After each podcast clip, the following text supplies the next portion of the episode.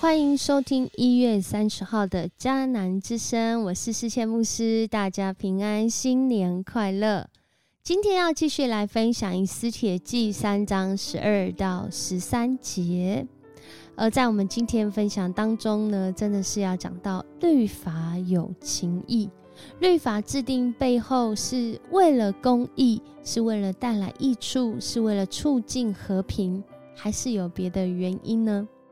在今天开始的时候，你知道吗？从二零二三年开始，台湾政策有许多的更新，特别五大新制上路喽，包括了有劳工的薪制、最低时薪啊，还有最低的这个月薪，还有民法的新制，还有环保的新制，以及国民法官的新制，以及一些民生相关条文的新制，一些更新哦。啊，其中的内容呢，都跟人民日常生活有关系啊，啊，很直接的讲，就是跟我们的荷包有关系，也关心在人民各方面的权益。当然，这个内容呢，啊，有一些是年龄的啊调整，那有一些是一个呃相关的补助，这当中呃也带来了一些争议。但很重要的是，这些法律设立的目的是什么呢？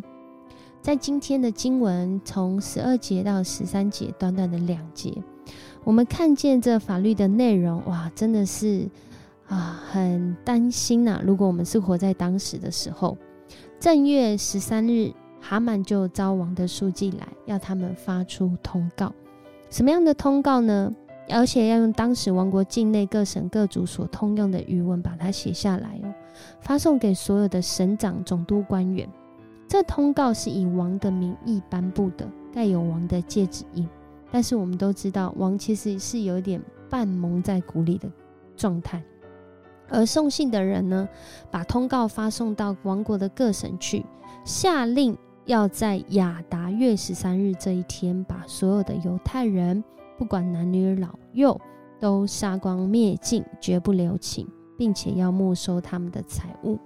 当我们看到这里的时候，哇！亚哈水乳王相挺这个哈曼颁布谕旨哦，只是为了在某一天，未来的某一天，亚达月十三日啊，要来杀灭犹太人，而且还开放他们呢，这样子把他的财产充公啊，甚至让他们可以去抢夺他们的财产。这样的法律有公义吗？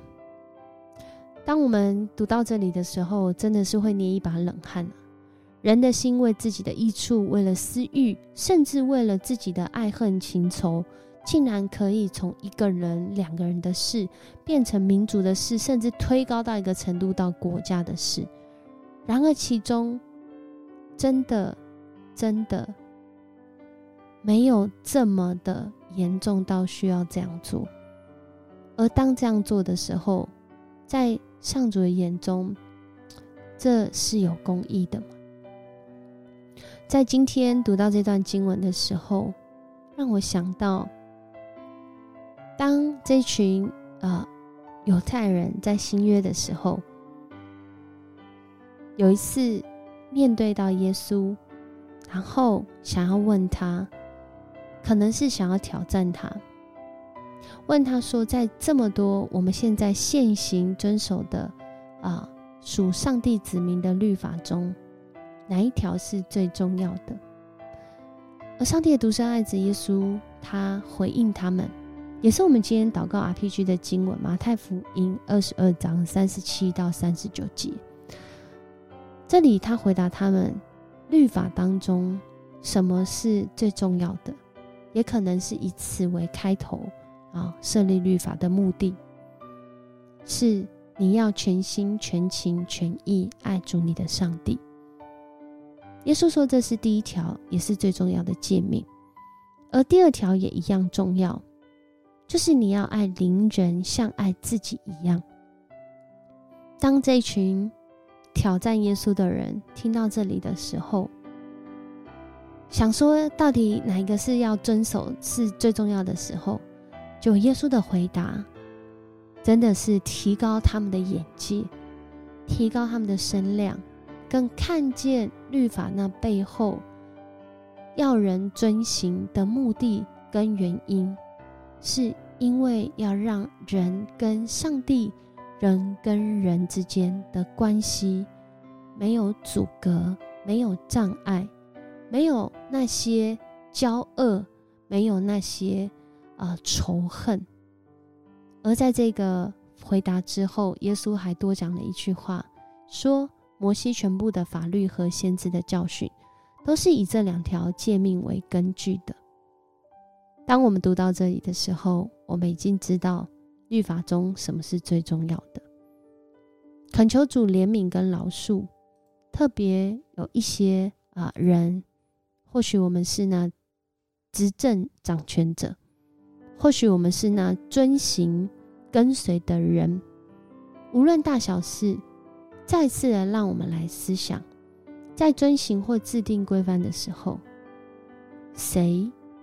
或是什么样子的一个概念，什么样子的一个信念，是影响我最多的关键？我是根据什么来决定我的行动？是根据我的利益吗？是根据我的害怕吗？是根据我的担忧跟愁烦吗？所以我这样制定规范吗？恳求主光照我们的心，律法的背后是带着。上帝他的情与义，他对人的爱以及他的公义，要行在其间。我们一起来祷告，爱我们的上主，我们向你献上感谢。你是我们的主，你是我们的上帝。你制定律法是要人与你没有阻隔，是要人与你有那和谐美好的关系。更是要人经历到属你子民百姓的一切好处，主啊，你也更是要人在遵行的当中，与人之间有美好的关系。这是你设立律法的原因。但主，我们真要说，我们活在一个啊不完全的时代，甚至有很多时候，我们在我们的一些相关。啊的条例上得罪了你，因为我们可能不相信，或是我们不认识你。但这个时候，主，我们要向你来祷告，恳求主来保守。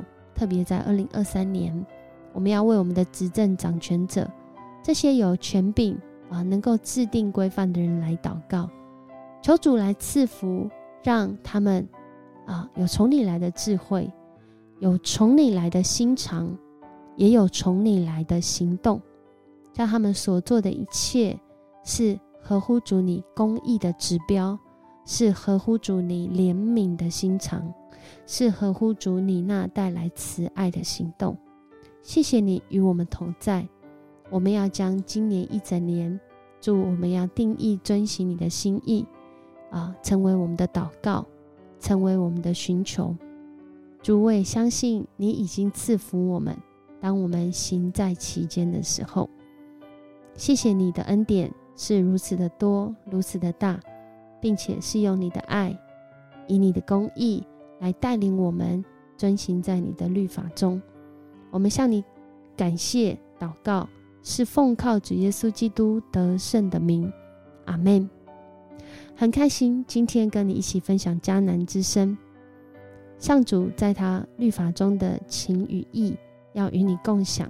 我们一起来经历在遵行当中一切的美好。